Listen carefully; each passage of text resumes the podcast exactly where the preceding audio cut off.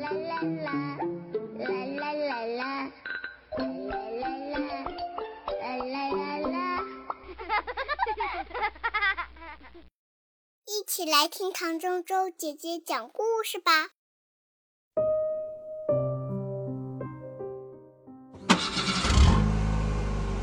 本节目由科技派旗舰家教东风日产全新轩逸冠名播出。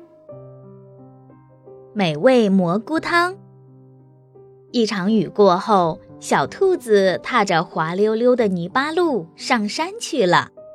雨后的空气真清新，最适合散步了。孔雀小姐穿着华丽的裙子，踱着步子。慢悠悠地走在山下的小路上，一抬头就看到了正要上山去的小兔子。小家伙，山上的路又脏又滑，你上去干什么呀？小兔子说：“我去采蘑菇。下了雨之后，山上一定会长出很多蘑菇来，新鲜的采下来，可以去集市上卖个好价钱。”唉，穷人家的孩子真辛苦。孔雀小姐摇摇头，拎着裙子，慢悠悠地走开了。小兔子回来的时候，浑身沾满了泥巴，变成了一只泥兔子，只看得到两只亮亮的眼睛了。它背着好大一筐蘑菇，往集市上走。路上，他又遇到了散完步回家的孔雀小姐。哎呀，你怎么弄成了这样？孔雀小姐退了一步，离小兔子远远的，怕弄脏了自己的裙子。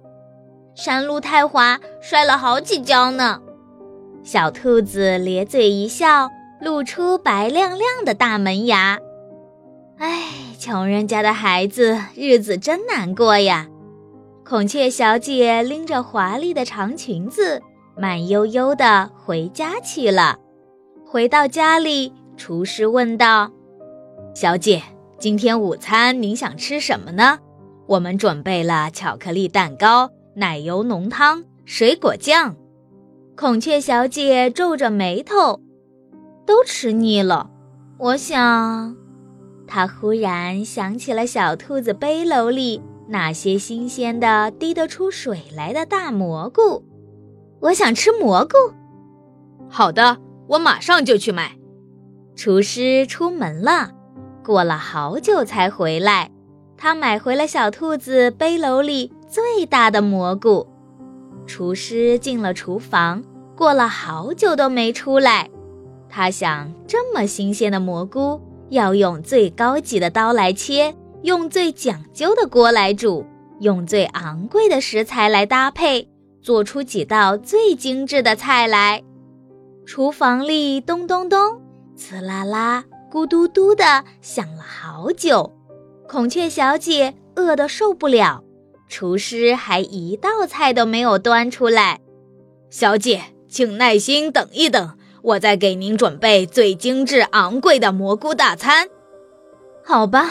我不能像穷人家的孩子那样吃简易的食物，为了精致的蘑菇大餐，还是再等一等吧。孔雀小姐坐回了餐桌旁，等了很久，厨师依然没有端出一道菜来。孔雀小姐已经饿得快要生气了，这一天的好心情都要在等待中消耗光了。这时候。他闻到了一阵浓浓的食物香气，不是从厨房，而是从窗外飘进来的。孔雀小姐伸长了脖子，吸着鼻子，追随着香味往外走啊走，一直走到了集市上。卖菜的小动物们都聚在一起，围成了一圈，在它们中间，几块石头搭起了灶台。小兔子。正用一个长柄勺搅拌着锅里的蘑菇汤呢，锅里咕嘟咕嘟冒着泡，每个泡泡一裂开，就飘出来一股浓浓的鲜香。孔雀小姐的肚子已经跟着锅里的气泡咕嘟咕嘟叫起来了。小兔子说：“孔雀小姐，我煮了蘑菇汤，来一起吃吧。孔雀小姐吞了一口口水，有点犹豫。这么简陋粗糙的食物，她可是从来都不吃的呀。小兔子还以为她在害羞呢。没关系的，孔雀小姐，我煮了很多蘑菇汤，已经煮成了牛奶一样浓郁的乳白色。孔雀小姐实在忍不住了，她点了点头，坐在了大家身边。每个小动物都分到了一碗浓浓的蘑菇汤，大家一起分享美食。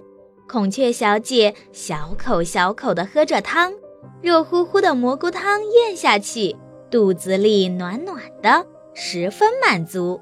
他觉得这一锅简单煮出来的蘑菇汤，比他以往吃过的高级厨师做的任何食物都要美味。穷人家的孩子原来也会过得很快活呀！